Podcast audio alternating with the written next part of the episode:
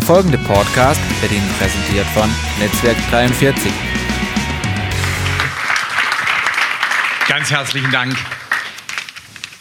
Worauf kommt es im Leben wirklich an? Das ist keine leichte Frage, weil das hat mit Herkunft, mit Persönlichkeit, mit Neigung, mit Geschlecht und mit Kultur vielleicht zu tun, in der du groß geworden bist, die dich geprägt hat.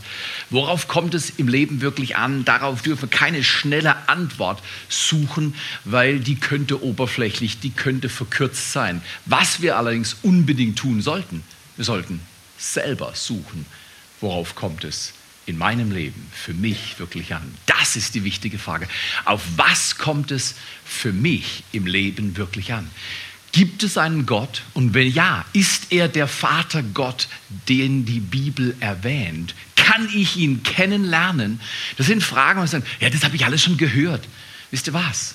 Ich glaube, dass die wirklich schweren Fragen die einfachen Fragen sind. Äh, kennst du Gott? Ja, Verstehst du ihn? Da wird die Antwort schon ganz anders ausschauen. Wenn wir uns den Luxus leisten, nochmal zu sagen, vielleicht verstehen wir doch nicht alles, was wir scheinbar schon begriffen haben und uns auf die Suche machen, glaube ich, dass ein Christsein hervorkommt, das nicht mit Vermutungen hantiert, sondern aus der Erfahrung der Gegenwart Gottes lebt. Letzteres macht den Unterschied wie Tag und Nacht. Wenn ich dir sage, ja, ich kenne Aline und du fragst mich, wann hast du sie das letzte Mal gesehen? Ach, vor fünf Wochen. Ja, dann ist es, wenn es irgendeine Frau wäre, wäre es nicht so schlimm. Aber weil es meine Frau ist, wäre es dann vielleicht doch nicht so toll. Nähe und Erleben von Nähe macht für uns als Menschen den Unterschied, die Erfahrung von Wärme, Zuwendung, von Geborgenheit verändert unser Inneres und unser äußeres Leben. Gott will genau, dass wir das erleben. Ob du gut lieben kannst in der Serie Glaubensriesen Seelenzwergen, ob du gut lieben kannst, hat sehr viel damit zu tun, ob du gut geliebt worden bist. Weil da gibt es einen Zusammenhang zwischen Saat und Ernte. Menschen, die gut geliebt wurden, vor allem während den ersten Jahren ihres Lebens, scheinen ein inneres Make-up zu besitzen, dass sie qualifiziert zu sagen, ich schaff's, das kann ich packen.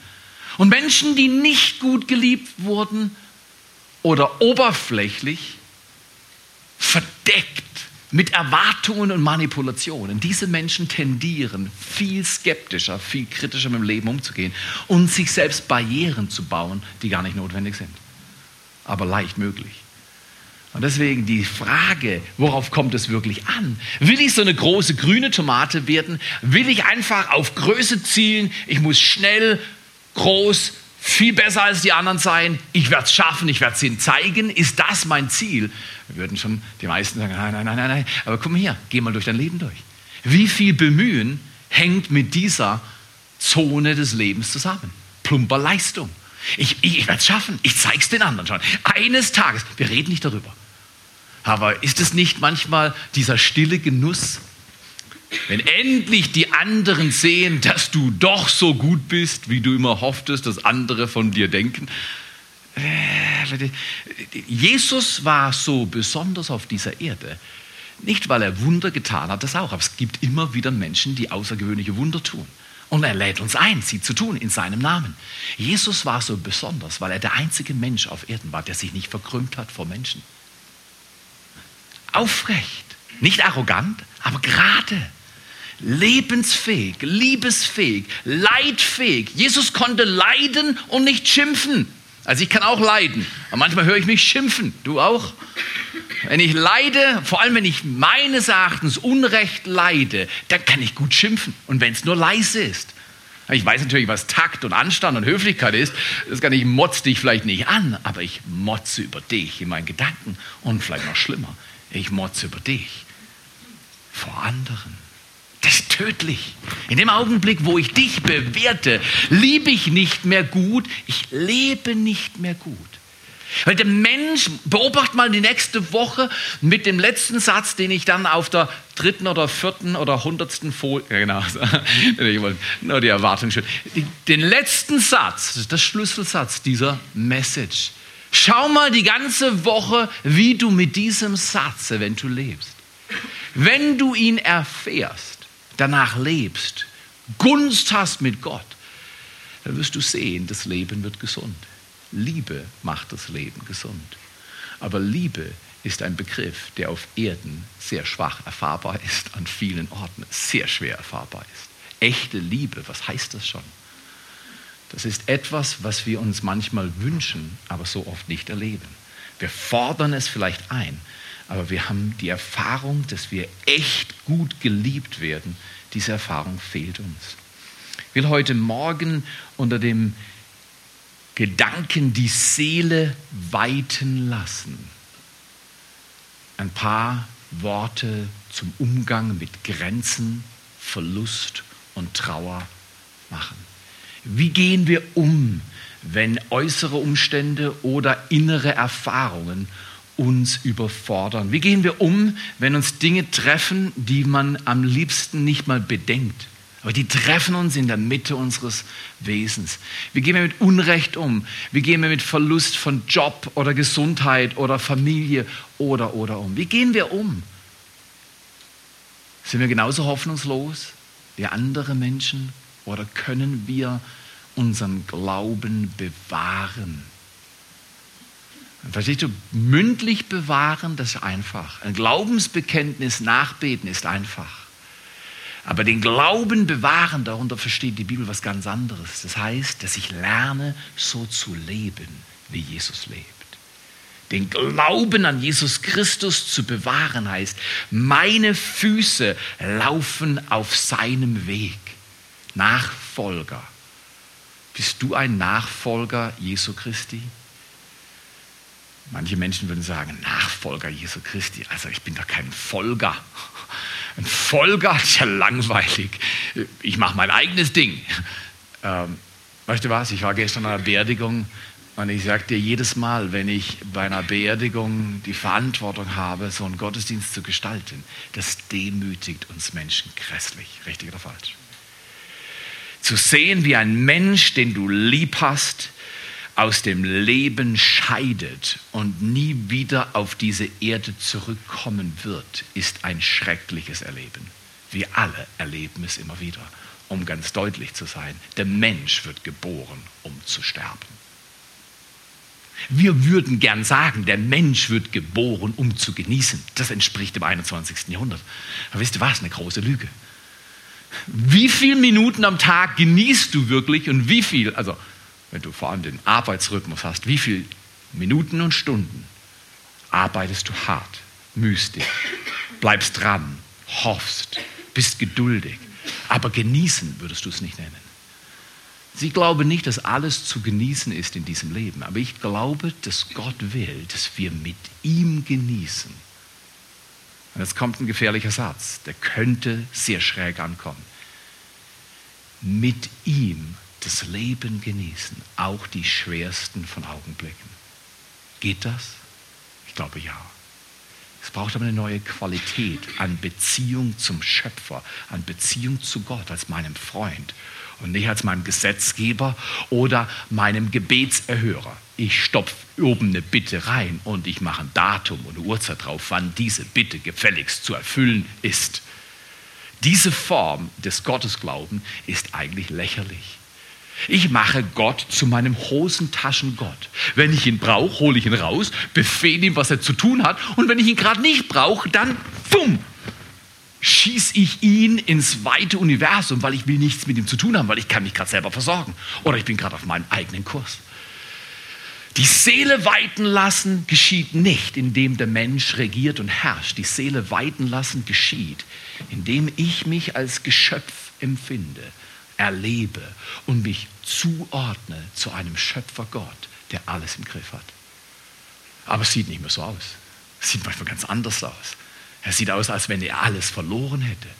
Kann er diese sieben Milliarden plus Menschen wirklich führen? Hat er die Kapazität? Warum ist dann so viel Chaos auf dieser Erde? Warum geschehen unsägliche Dinge, die mit Leid und Entwürdigung von Menschen zu tun haben? Jeden Tag auf dieser Erde geschehen un unglaubliche Dinge, die zum Himmel schreien. Hört der Himmel nicht? Interessiert es niemand, dass auf der Erde geblutet wird zu Unrecht? Diese Frage, die könnte man stellen. Da brauchst du nur die Tageszeitung ausschlagen, da wirst du diese Fragen haben. Wie gehen wir damit um? Ach ja, es trifft mich nicht. Ich habe Glück gehabt. Das ist eine Art, das ist typisch westlich. Uns geht's gut, der Hunger geht mir am vorbei. Die westlichen Nationen hungern am wenigsten und könnten am meisten gegen den Hunger tun. Und was machen wir? Also wir, wir als Kirchgemeinde, wir, wir wissen, was wir machen. Aber gesamthaft, was machen wir? Sehr wenig, sehr wenig. Ich lade euch ein, das Leid anderer nicht anonym zu betrachten, sondern es persönlich mitzuerleben. Erbarmen, ein sehr biblischer Begriff. Erbarmen ist, wenn ich fühle, was er fühlt. Ich spüre, was ihn umtreibt und ich gehe damit keusch um. Das heißt, ich erzähle nicht dir plump, was er gerade erlebt, sondern ich trage mit seinem Leben oder du mit meinem Leben. Und da entsteht eine Verbundenheit, die an Qualität ihresgleichen sucht. Schau du in Beziehung mit Menschen und sehe Erbarmen, ein Mitfühlen, eine Leidenschaft mit dem anderen mitzuleiden, um sein Leid leichter zu machen. Und du siehst Freunde. Du siehst Menschen, die sich wirklich lieb haben. Du siehst Menschen, die miteinander durch dick und dünn gehen. Das berührt jeden Mensch, der das beobachtet. Erbarmen ist fantastisch.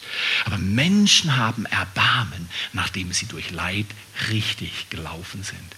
Leid ist eine sehr schwierige Größe auf dieser Erde, meine ich. Weil es sieht so aus, als wenn es zum Kotzen, zum Schreien, zum Fortlaufen wäre. Und Gott sagt, nein, nein, nein, mein Kind, warte mit mir. Ich habe noch nie einen Takt verloren. Wenn Leid richtig geduldet wird, wird die Seele geweitet. Niemand kann uns besser davon erzählen als ein Mann in der Bibel. Denn Buch hat mit seinem Namen und 42 Kapitel. Dieser Mann war einer wie keiner, heißt es in der Bibel in Hiob 1 bis 3 und nachher in Kapitel 42. Wir kennen das Buch vor allem, weil wir den Ausspruch kennen, meine Güte, das war eine... So ist das. Was meinen wir damit? Wir verbinden mit seinem Namen die Ansage von Schmerz und unsäglichem Leid von Verlust und Begrenzung. Und Hiob ist aber nicht der Mann, von dem wir und mit dem wir die Hiobsbotschaften verbinden sollen, sondern Hiob ist wahrscheinlich einer der größten Lehrer im Umgang mit Schmerz. Dieser Mann, heißt es, es war keiner auf Erden zu seiner Zeit, wie er gefunden, so gerecht und redlich Hiob war aber gleichzeitig unglaublich reich und machtvoll. Er war ein Mann in seiner Umgebung, der mehr hatte als alle möglichen weit und breit. Trotzdem, trotz dem Reichtum, trotz der Unabhängigkeit, die manchmal Reichtum äh, vermittelt und die Verführung, die damit kommt, war er ein Mann, der mit Gott gelebt hat. Gott hat ihn mehrfach als Knecht bezeichnet. Jetzt, wir würden heute sagen, Knecht ist schlecht, oder? Wenn ich sage, hey Knecht, komm mal her und mach das oder jenes. Das ist vielleicht in unserer Kultur, das ist sogar ein, ein, das ist eine, eine verachtende Bemerkung, oder? Wenn in der Bibel steht, der Knecht Gottes, wisst ihr, wer den Namen auch noch trägt? Der Knecht Gottes ist Jesus Christus. Der Name bekommt eine ganz andere Bedeutung, wenn wir sehen, Jesus Christus ist der Knecht Gottes. Knecht hat nichts mit Knechtschaft zu tun, wie wir meinen, sondern mit einer hingegebenen Haltung. Ich diene dir. Wäre das nicht fantastisch, wenn in unserem Land Beziehungen hervorkommen, Ehen, Familien, wo man sich hingibt an den anderen? Wie kann ich dir helfen? Was brauchst du? Was würde dir heute deinen Tag schöner machen? Wäre das nicht grandios? Wenn Kinder, Kinder ihre Eltern fragen, wenn Eltern ihre Kinder fragen. Etwas, was in der amerikanischen Kultur sehr üblich ist, vielleicht oberflächlich gelebt, aber nichtsdestotrotz super kostbar, ist die grundsätzliche Frage, die du in diesem Land hörst, wie in wenigen anderen Ländern. What can I do to help you? What can I do to help you? So eine geniale Frage. Hast du letzte Woche fünf Menschen gehabt, die dir diese Frage gestellt haben? What can I do to help you? Es geht nicht um mich, es geht um dich. Findest du das gut, wenn es um dich geht und ein Mensch eine aufrichtige Haltung hat, der Wertschätzung und Liebe? Ich finde das unglaublich wohltuend. Das ist mehr als Urlaub. Solche Menschen erfrischen dein Leben. Du hast fünf solche Menschen in der Umgebung, du kannst nicht krank werden.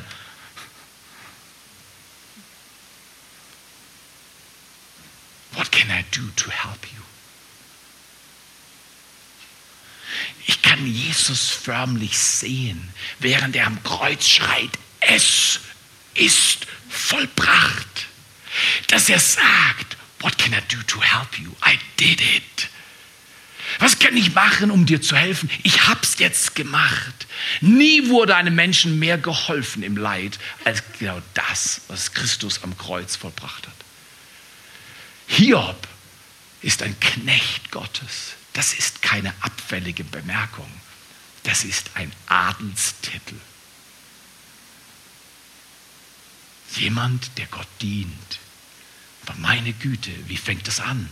Der Mann lebt super gut und dann heißt es, der Teufel schleift umher, schleicht umher, kriecht umher und kommt in die Gegenwart Gottes. Darüber könnte man allein mal eine ganze Predigt machen. Das ist ein erstaunlicher Text in Hiob 1 bis 3. Der Teufel erscheint in der Gegenwart Gottes. Kann er das einfach? Gibt es ihn einfach? Wer ist er überhaupt? Oder? Da gibt es viele Fragen in unserer Kultur zum Widersacher Gottes. In jedem Fall, der Teufel erscheint in der Gegenwart Gottes und Gott, ich finde das so stark. Gott sagt, hast du meinen Knecht Hiob gesehen? Jetzt, wir dürfen das nicht. Die Bibel ermahnt uns in, im, im, im Jakobus, dass wir es nicht tun. Aber Gott kann schon die Nadel rausholen und an dem Tag hat er die Nadel rausgeholt. Ich kann, ich kann es förmlich sehen. Gott holt seine große Nadel raus. Wie das geht, weiß ich nicht, aber er hat sie in der Hosentasche. Ähm, und er piekst den Widersacher.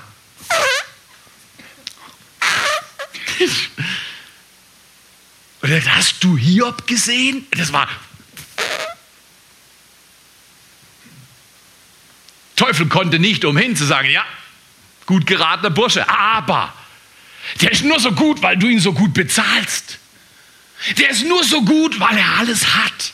Sonst würde dir ins Gesicht fluchen. Gott sagt, bist du dir sicher? Ich bin mir sicher. Wenn der Teufel sagt, ich bin mir sicher, seid ihr sicher, er ist unsicher. Wenn er den Mund aufmacht, lügt er, sagt die Bibel. Ich bin mir sicher. Gott sagt, sticht ihm nochmal und der Teufel macht sich auf die Reise, Hiobs Leben zu malträtieren. Auch darüber könnte man lange reden und sagen, hey, gibt das, warum kann Gott das, kann doch Gott nicht machen, er kann doch nicht einfach jemand leiden lassen. Weißt du was? Wenn du Gott bist, kannst du. Wenn du nicht bist, kannst du nicht. Ich tendiere immer weniger, die schweren Fragen in der Bibel zu beantworten. Ich will lernen, mit ihnen richtig zu leben. Das ist ein Unterschied. Kann Gott das immer? Warum macht er das? Hm, ungefähr so wie eine Zweijährige zum Papa geht und sagt, Papa, bist du dir auch sicher, dass du die Kreditkarte richtig äh, handhabst? Blödsinn. Gott weiß, was er tut. Er lässt Hiob für einen Augenblick unter das Leid kommen, das das Leben verursachen kann. Und meine Güte, war dieser Augenblick heftig. An einem Tag verliert er alles, was ihm kostbar ist. Sein Reichtum, sein Einfluss, seine Macht, sein Geld und er verliert vor allem seine zehn wunderbar geratenen Kinder. Stell dir das mal vor. Stell dir die Mutter vor, die vor zehn Särgen steht. Stell dir den Vater vor, der zehn Särge absenken sieht. Alles, wozu du gelebt hast, ist vor deinen Augen verloren gegangen. Welch ein Schmerz. Hiob, das muss ich euch vorlesen, ist der Mann, den Gott seinen Knecht nennt, weil er reagiert, wie er reagiert. All das geschieht, Menschen sind gestorben. Leid ist in die Galaxie rausgeschossen. Auf einer Höhe, die menschlich schwer verstehbar ist. Dieser Mann an einem Tag wurde zerbrochen. Und was heißt es in, in Hiob 1, Vers 21? Ich lese ab Vers 20. Da stand Hiob auf, zerriss sein Obergewand, schor sein Haupt und fiel auf die Erde und betete an. Und er sagte, nackt bin ich gekommen aus meiner Mutter Leib und nackt kehre ich dahin zurück. Der Herr hat gegeben und der Herr hat genommen. Gepriesen sei der Name des Herrn. Welch eine Haltung. Oh, wenn ich nur leben würde, wie Hiob gelebt hat. Solch Unrecht mit solcher Haltung. Er war wirklich der Mann auf Erden, den Gott sich erwählt hat zu formen und der unter solchem Leid nicht zerbrochen ist. Der Teufel kommt wieder in die Gegenwart Gottes und er schleicht umher. Und Gott holt wieder seine Nadel raus und macht, hast du Hiob gesehen? Ja, Hiob. Hiob tut, was du sagst. Du hast seine Haut noch geschont. Haut für Haut. Und du wirst sehen, er flucht dir ins Gesicht. Gott sagt, das kannst du sehen. Es wird nicht geschehen. Hiob wird geschlagen mit Krankheit, Aussatz. Hiob muss jetzt nicht nur sehen, dass er wirtschaftlich alles verloren hat, er hat gesundheitlich und insgesamt alles verloren, was man verlieren könnte. Er, er, er zieht von Beverly Hills raus in die Slums von Kalkutta. Er frisst auf dem Abfallhügel. Welchen Abstieg hast du vorzumachen? Der toppt's allemal. Hiob ist entgrenzt verlassen, zerbrochen, krank und nahe am Tod. Und was macht er? In alledem heißt es, hat er keinen Vorwurf ausgesprochen. Richtig ist, und ich will euch das nicht verschweigen, in Anfang Kapitel 3 heißt es, er verwünscht den Tag seiner Geburt. Das ist was anderes. Das ist nicht Auflehnung gegen Gott. Er sagt einfach, ich bin, am Ende. Ich kann nicht mehr. Ich bin vollkommen fertig. Es ist nichts mehr in mir drin. Der Tag meiner Geburt war kein guter. Das ist eine Aussage, die wir uns näher anschauen sollten. Ich ermutige euch, in der nächsten Woche lest das ganze Buch hier. Und sagt, mein Gott, mein Gott, wenn ich mich fühle, als wenn du mich verlassen hättest, vielleicht bin ich nur belogen. Vielleicht weitest du meine Seele. Vielleicht führst du mich in eine Form der Nachfolge, die an Kostbarkeit noch viel mehr gewinnt und nicht verliert. Aber meine Güte, ist das herausfordernd. Ich möchte euch einladen, mit folgender Überlegung ein bisschen spazieren zu gehen. Verleugneter Schmerz führt zu Stagnation, bejahter Schmerz führt zum Leben. Hier ist die Wahl nicht, kann ich Schmerz haben oder keinen. Wir würden alle sagen, hey, gib mir die Urlaubsvariante. Gib, gib mir light and easy. Und natürlich Kalorien reduziert. Gib mir die Variante, die will ich. Gott sagt, nein, nein, nein. Die, wir haben eine andere Entscheidung. Die Entscheidung auf Erden ist, wie gehst du durch Leid? Wie gehst du durch Begrenzung? Wie gehst du durch Trauer? Wie gehst du durch Katastrophe? Nicht die Frage, ob du gehst, sondern wie gehst du? Ein Menschenleben mag mehr haben, ein anderes weniger. Und nach die Frage nach der Gerechtigkeit traue ich mich nicht zu stellen. Das ist Gottes Frage, nicht meine. Eines ist sicher, mein Leben hat schon ein paar katastrophale Augenblicke erlebt. Und meine Güte, ich habe immer mehr Scham, immer mehr Vorsicht, Gott bewahr mich zu motzen, wenn ich mit dir durchs dunkle Tal gehe. Bewahr mein Herz vor Arroganz, wenn die Dinge anders laufen, als ich sie mir wünsche. Ich kenne ein wenig meine Kapazität. Lade euch ein. Ich lade euch ein. verleugnet euren Schmerz. Das ist eine Form von Verdrängung und eine Form von Verteidigung, die zu einem verkürzten Leben führt, stagniert. Ja, ich will es immer schön haben. Will, das ist wunderbar, das darfst du so wollen. Aber es wird nicht immer so sein. Was sagst du dem Kind, das seine Eltern verliert? Was sagst du den Menschen, die ihre Arbeit verlieren und den ganzen Winter frieren, weil sie kein Geld haben? Was sagst du dem Vater, der seine Tochter aus dem Krankenhaus abholt, nachdem sie vergewaltigt worden ist? Was sagst du der Mutter, die gerade zugeschaut hat, wie ihr Mann nach jahrelanger Leitphase vor ihren Kindern verstorben ist? Was sagst du den Leuten? Was sagst du den 80 Prozent auf dieser Erde, die nicht so leben, wie wir hier leben? Wenn sie fragen, warum geht es euch so gut und uns so dreckig? Wir leben in einer sehr privilegierten Zone dieser Welt. Und ich würde meinen, biblisch gesehen wäre ein Satz vonnöten, unverdient. Was habe ich gemacht, als Deutscher geboren zu werden? In einer Zeit nach dem Krieg. Nachdem alles, ich kenne nur Aufschwung und bin belogen dadurch, oder? Weil es geht immer Fortschritt. Fortschritt, Fortschritt, Fortschritt. Weißt du was? Fortschritt will Leid verleugnen. Ein Grund, warum wir so viele Milliarden kaputt gehen haben sehen, ist, wir wollen um jeden Preis Wachstum sehen. Leid ist nicht in unserer Wirtschaftsphilosophie eingeschlossen. Abschnitte von Zerbruch und Schmerz. Natürlich gibt es die, aber wir wollen die verdrängen. Wir wollen ständig Wachstum produzieren. Und Wachstum ist gut, Frucht ist gut, aber es braucht einen Boden, auf dem das wächst. Und es braucht ein, eine Phase, Rhythmen, die sie reifen lassen. Frucht sieht immer vor, bevor Frucht kommt, gibt es ein Frühjahr, in dem es blüht und treibt und grünt und tut. Und es gibt vor dem Frühjahr immer ein Winter. Ist das nicht erstaunlich? In die Jahreszeiten hat Gott die Lehre über Leid eingebaut. Ich habe einen interessanten Satz gelesen. Da heißt es, wenn du den Sonnenaufgang beobachten willst, laufe nicht nach Westen hinter der Sonne her. Du wirst immer zu spät kommen. Ist es nicht so? Unsere westliche Kultur versucht, den Westen nachzulaufen, richtig? Aber wir sind, wir sind immer zu spät. Äh, noch ein Gimmick, noch ein bisschen mehr Geld, noch mehr Urlaub, noch mehr Kick. Du äh, läufst immer hinterher.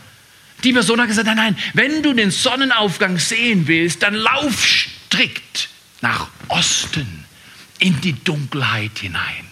Und du bist dir sicher, eines Tages oder in einer gewissen Stunde wirst du den herrlichsten Sonnenaufgang erleben, den es gibt.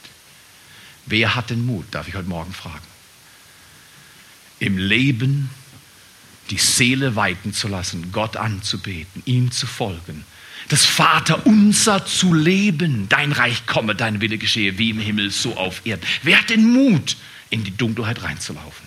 Jesus sagt, ich bin nicht gekommen, bedient zu werden. Wirst du gern bedient? Ah, ich finde es super. Also ich habe nicht die Haltung eines Paschas zu Hause, aber wenn meine Frau, die hat heute Morgen schon gekocht und ich habe noch nichts gegessen. Wisst ihr, wie ich das Sonntagsmittagessen ehre? Indem ich mein Frühstück, Frühstück skippe. Einfach rauslassen. Das Mittagessen ist grandios. Und wenn es Macaroni und Cheese gibt, aber das gibt es nicht. Äh, äh, Gott sei Dank. Bau dir, Fasten ist die freiwillige Wahl persönlicher Schwäche, wie wir im November gehört haben von einem grandiosen Mann aus Freiburg, oder? Fasten ist so verhasst in unserer Kultur, weil wir wollen uns vergnügen, aber nicht mit Mangel vertraut sein. Lad euch ein. Bejaht euren Schmerz. Ich sage nicht, das ist nicht krank. Ach, kannst du mir noch mehr Schmerz zufügen? Das ist was anderes. Das, das gibt Bücher, die krankhaft darüber lehren und erstaunlicherweise in unserer Kultur ein absolutes Rise und Revival hat in dieser Zone von Mischung aus Gewalt und Lust, richtig oder falsch. Erschreckend, was unsere Kultur an Degeneration erlebt momentan ich schaue mir die Bücher nicht an, aber ich habe in meiner Tageszeitung genug Book Reviews, dass ich die ein oder andere häufige Auflage kurz zusammengefasst kriege. Es ist erstaunlich, was sich werteorientierungsmäßig in unserem Land tut. Anderes Thema. Um erwachsen zu werden, müssen wir den Illusionen über uns selbst Abschied, müssen wir von den Illusionen über uns selbst Abschied nehmen. Das ist schwierig, das ist kein leichter Weg. Mir hat unlängst eine, eine ganz liebe Frau gesagt, Theo, muss ich einfach verstehen, du bist 49, um ganz ehrlich zu sein, du wirst bald 50. Du solltest nicht mehr Fußball spielen. Aber ich, in mir, ich stand jahrelang im Tor. In mir ist immer noch, wenn ich runter in die Hocke und du, wenn du springst und wenn du den Ball hast und in deinem Bauch versteckst, egal ob du gegen den Pfosten rumpelst oder was passiert, du hast den Ball, alle schauen auf dich und alle sagen, wow, das war cool. Und da berauschen wir uns mit solchen Augenblicken, oder? In mir steckt noch das. Bei Skifahren geht es noch besser. Das kann ich noch besser, aber, aber eigentlich hat sie gesagt, hier, du solltest langsam machen, du hast mehr vom Leben. Was sagt sie? Du hast deine Jugend verloren. Du bist ein reifer Mann. Was immer das heißt. Sag mal her. Ist nicht ein Grund, warum wir uns so viel Pixen, Botox reinstopfen, um ein bisschen straffer und praller und was auch immer auszusehen. Ist es nicht ein Grund, warum wir die Cremes und das Zeugs und die Spannung und die Kultur haben, viele Millionen Euros oder Dollars in Produkte zu stecken, die nur kitzeln?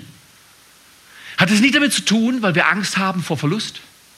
Weil wir nicht trauern können? Weil wir nicht wahrhaben wollen, dass die Dinge sich verändern? Ich lerne das. Nicht leicht, aber ich lerne es. Es gehört zum Teil des Lebens, dass du lernst, Dinge loszulassen. Und zu sehen, dass der Körper menschlich gesehen, und ich kann mich nicht beklagen, und ich tue mein Teil, dass es gut läuft, aber menschlich gesehen, du läufst auf den Tod zu. Das ist Schmerz. Aber um wirklich erwachsen zu werden, das Ziel auf dem Leben ist nicht so lange zu überleben wie möglich. Das Ziel auf Erden ist so reif im Willen Gottes zu werden wie möglich. Und das braucht rechten Umgang mit Leid. Das braucht Menschen, die dir die Wahrheit sagen können, Liebe, die du einlädst, in deinem Leben nahe zu sein.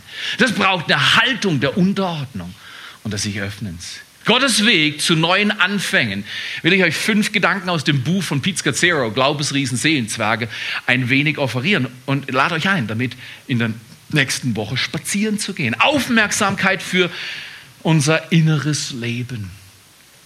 Ist es nicht so, wenn du dir gerade ein neues was was ich kaufst, ein neues was was ich fährst, ein neues was was ich bewohnst, dass am Anfang der Glanz des Neuen die Seele berauscht? Oder?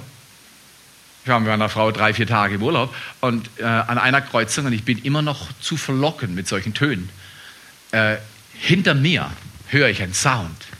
Aber weißt du was, ich, ich drehe mich da nicht um. Ich bin zu stolz, mich umzudrehen. Weil ich weiß genau, der, der, der, der fährt unter anderem so ein Auto vielleicht, da wird sich alle umdrehen. Aber ich, äh, ich, ich habe hinter mir den Sound gehört.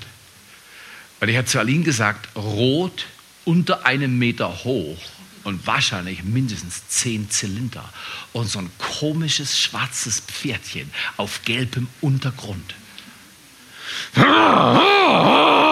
Und die Sau ist raus aus der Kreuzung, um allen zu zeigen, niemand kann mir nachkommen. Ich fand das stark.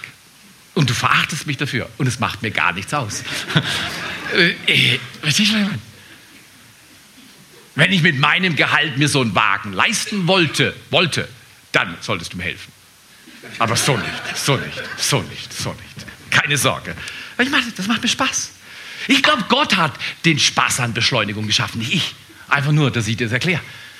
Der lässt da die Universen, manche sagen, es gibt ja mehrere, aber ein Universum einfach ständig ausdehnen. Mit einer Geschwindigkeit, dagegen ist ein Ferrari weniger als Zeitlupe.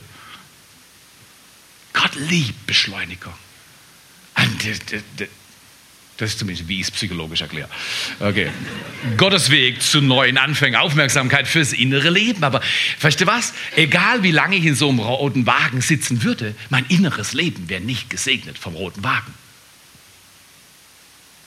Aufmerken ist besser als Opfer bringen, sagt die Bibel. Aufmerksamkeit für die inneren Prozesse.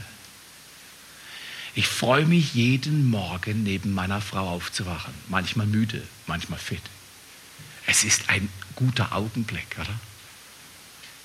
Ich stecke dann in mein Gebiss rein, roll mich rüber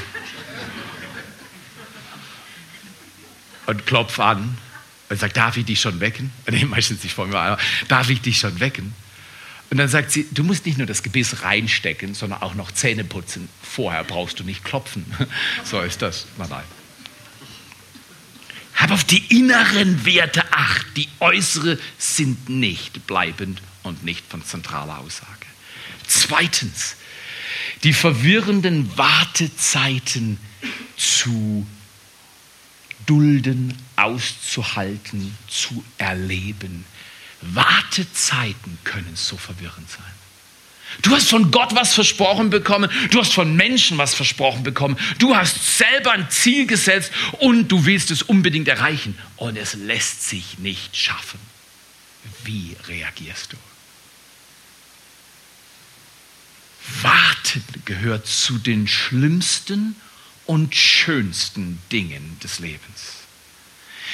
Letztes Mal habe ich als Schlusspunkt gesagt, wer warten kann, kann leben. Warten lernen ist wie die Fähigkeit genießen zu können. Zum Beispiel junge Leute kommen zu mir und sagen, warum sollte ich mit meiner Freundin nicht schlafen, bevor wir verheiratet sind? Dann sage ich immer die gleiche Antwort, weil ich Spießer bin. Das glauben sie mir dann nicht. Das sage ich ganz einfach. Sex ist Bündnissprache. Sex ist nicht Gratification zuallererst. Das ist es auch. Wunderbar. Sex hat mit Bündnis zu tun. Und Gott sagt, der Mensch kann nicht mit Hinz und Kunz und vor und zurück und hoch und runter Bündnis feiern. Je weniger, umso leichter. Je intensiver, umso beglückender. Der Grund, warum wir warten sollten, liegt im Prinzip Gottes. Wer wartet, der lebt. Ich lade euch ein. Auf Essen warten, auf Sex warten, auf Geld warten, auf Erfüllung im Leben warten, ist ein riesiges Geschenk. Wir sollten Menschen einladen, Gottes Ordnungen zu ehren. Das Letzte, was sie denken werden, ist, dass du ein Spießer bist. Wenn du mit Leuten ehrlich redest, selbst wenn sie nicht glauben, was du glaubst, werden sie dir Respekt geben. Weil wer steht heute schon auf für seine Werte, wenn sie nicht gerade dem kulturellen Flow entsprechen?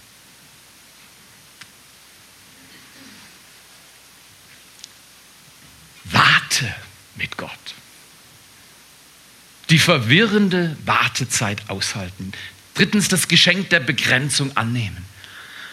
30 Jahre bin ich umgeknickt. 30 Jahre Schmerzen. Immer wieder eine Operation aufgeschoben, immer wieder gewartet, immer wieder gebetet, immer wieder gehofft, immer wieder umgeknickt, immer wieder gelitten wie ein Hund. 2009 hat es ein Wunder gegeben. Seitdem sind meine Gelenke fest. Kein Arzt hat sein Messer dran genommen, niemand hat mich therapiert, nichts ist passiert. Ich weiß nicht, was passiert ist. Ich nenne es Wunder. Meine Güte, war das eine Begrenzung. Und Gott hat mich bewahrt, dass ich nicht aufhöre, ans Wunder zu glauben. Ich habe es ja so formuliert. Er hat mich bewahrt, ans Wunder zu glauben. Ich möchte euch einladen, glaubt an eure Wunder. Ihr braucht sie, ich brauche sie. Wir brauchen, dass Gott übernatürlich unseren Körper, unsere Seele, unseren Geist wiederherstellt. Und Gott sucht Menschen, die warten und die in der Begrenzung das Geschenk der Begrenzung annehmen. Gewisse Sachen kann man nicht machen, aber in gewissen Sachen sollte man dabei bleiben und sagen, okay, ich lasse mich begrenzen, aber du tust dein Wunder. Ich warte auf dich und werde nicht böse Warten, werde nicht zynisch. Übrigens, ich ermutige euch, zynische, sarkastische, drei- oder fünfdeutige Bemerkungen, so gut ihr könnt, einzustellen. In meiner Kultur, in meiner Familie, mein Bruder und ich, waren Profis im sarkastische Bemerkungen machen. Ganz locker die Knarre hochleben, vom unterm Tisch, unterm Tisch genau, die Musik spielen lassen.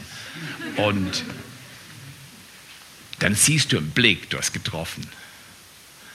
Aber weißt du, was dauert nicht lang? Dann schießt jemand anders unterm Teppich durch und es trifft dich. Gibt nie ein gutes Ende. Für so einen Umgang gibt es kein gutes Ende. Lasst es. Lasst uns gegenseitig ermutigen. Wenn du mich erwischt, wie ich sowas bringe, stopp mich im Lauf. Ich lasse mich im Lauf stoppen. Du erwischst mich, egal wer du bist. Du erwischst mich, wie ich mich falsch verhalte. Komm zu mir liebevoll. Liebevoll und wahrhaftig. Und sagt, Theo, ich glaube, das ist nicht gut. Und du wirst mich nicht erleben, wie ich dich maßregle. Ich werde sagen, okay, das tut weh, aber ich übe mich, es anzunehmen. Nicht leicht, nicht leicht. Wir sind alles begrenzte Wesen und der Tod ist der Höhepunkt in der Erfahrung von Begrenzung auf Erden. Und der Tod, wie die Bibel sagt, nämlich Jesus Christus, ist die Tür zum Leben. Der Tod ist nur dann gefährlich, wenn wir ohne Tür an die Wand knallen. Gott öffnet und er gibt. Das Geschenk der Begrenzung annehmen. Viertens, die Stufen der Demut erklimmen. Ein vollkommen antizyklischer Begriff in unserer westlichen Kultur. Demut Weißt du was? Demut vom englischen Begriff und lateinischen Begriff. Im Deutschen heißt es der Mut zum Dienen. How can I help you? Das war doch die englische Frage, die wir vorhin gehört haben. Der, die, im, Im Lateinischen und im Englischen, Humility kommt von dem gleichen Wurzelwort wie Humus. Und Humus bedeutet von der Erde genommen. Wir sind aus Erdboden gemacht, sagt die Bibel, und er bläst in uns rein. Und das ist alles. Wenn der Odem raus ist, bist du nur noch Erde. Kompostierbar. Ja, ich sag dir ganz ehrlich, ich habe schon genug Beerdigung gemacht. Ich weiß, wie schrecklich eine Beerdigung sein kann, wenn nicht genug Hoffnung da ist durch Menschen, die glauben. Oh, ich ich mache lieber zehn Hochzeiten als eine halbe Beerdigung. Humus vom Boden genommen. Demut, sich beugen können. How can I help you? Wie kann ich dir dein Leben schöner machen? Wäre das nicht eine Frage, mit der wir unsere Gemeinde explodieren könnten? Ständig wird gefragt, wie kann ich dir helfen? Wie kann ich dein Leben schöner machen? Wäre das nicht grandios? Wollen wir so leben lernen? Ja, aber dir jetzt gar nicht verdient. Der ist ganz fies. Das spielt keine Rolle. How can I make your life better? Das geht weg von mir und hin zu Gott. Das ist eine andere Kultur, die wir aufbauen. Wäre das nicht fantastisch, wenn wir als Kirchgemeinde Demut üben, uns beugen, wenn jemand was sagt, sagt, okay, ich kann es noch nicht gut hören, aber wenn du das sagst, ich will darauf achten. Stark, oder? Letztens von Gottes Weg zu neuen Anfängen. Aufmerksamkeit für unser Inneres, die verwirrende Wartezeit aushalten, das Geschenk der Begrenzung annehmen, die Stufen der Demut erklimmen. Hört sich schon schlimm an, oder? Wir haben es gelassen.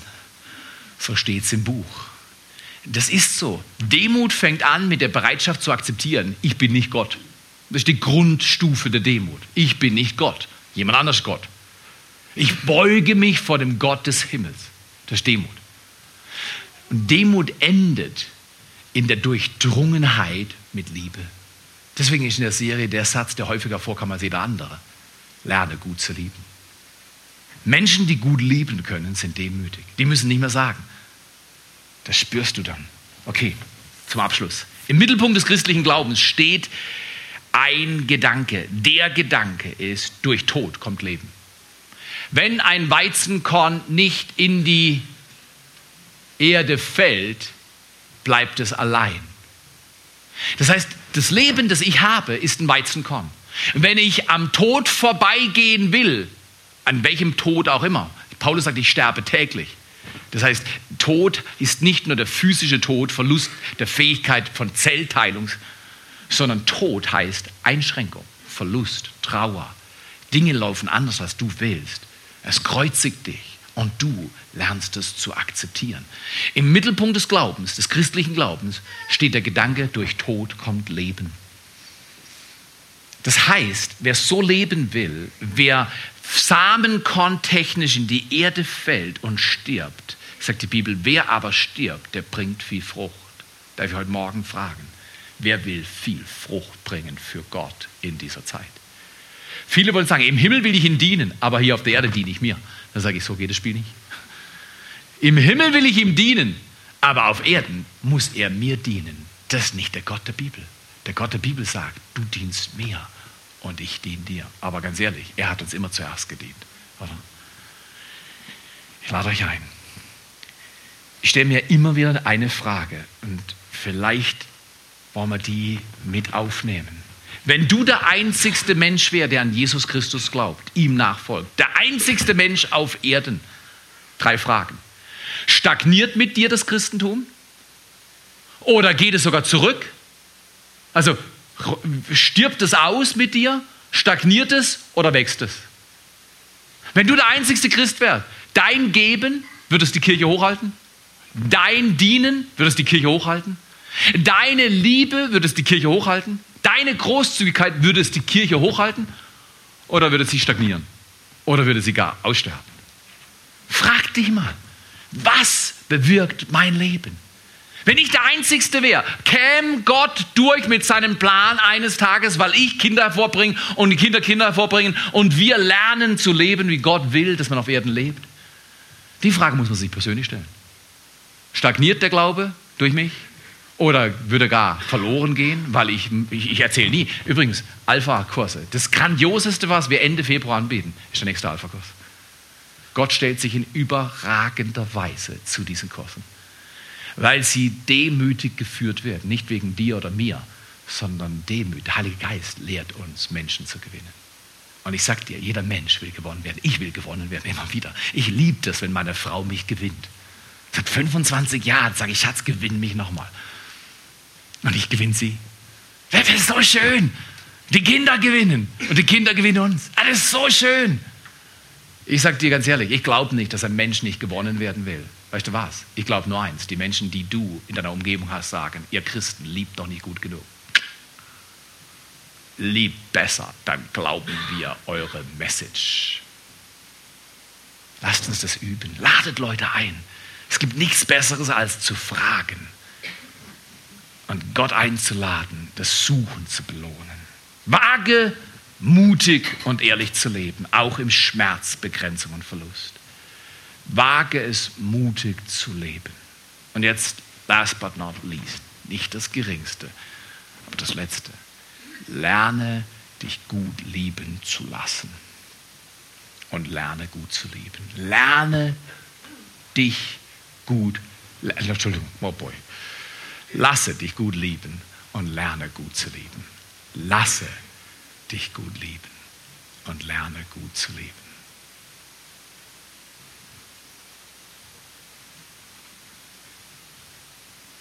Martin und Christian, vielleicht kommt ihr nach vorne.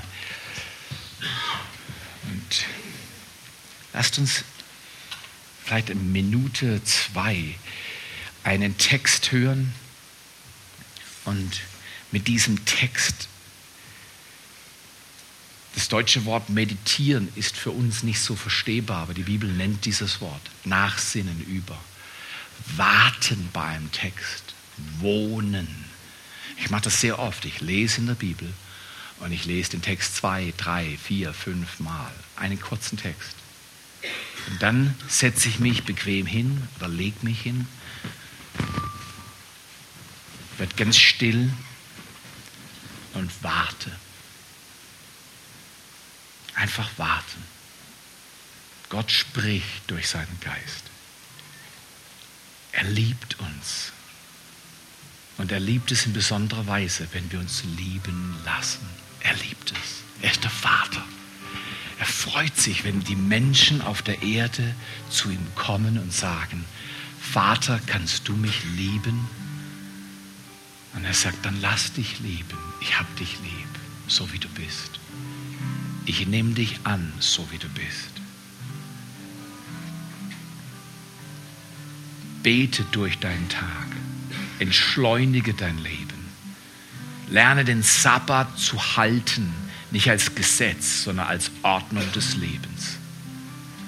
Tagesrhythmen, Gebete nenne ich das durch den Tag einen Rhythmus finden, immer wieder bei Gott anzudocken, mit ihm zu laufen und zu sagen, danke Vater, dass du da bist, dass du da bleibst. Vater, wir danken dir für diesen Tag. Danke, dass du ein Gott bist, der Vater ist. Dass du nicht nur Schöpfer bist, sondern du bist Vater Gott. Du kennst uns alle, du berührst uns heute, du liebst uns und du hast Erbarmen mit unserem Schmerz. Wir wollen lernen, bei all dem, was wir leisten dürfen in unserem Leben, genug Zeiten des Wartens und des Heilens und des Suchens einzubauen. In deiner Nähe können wir leben. Eins habe ich vom Herrn erbeten, Psalm 27, Vers 4. Eins habe ich vom Herrn erbeten, danach trachte ich, zu wohnen im Hause des Herrn alle Tage meines Lebens und anzuschauen die Freundlichkeit Gottes und nachzudenken in seinem Tempel.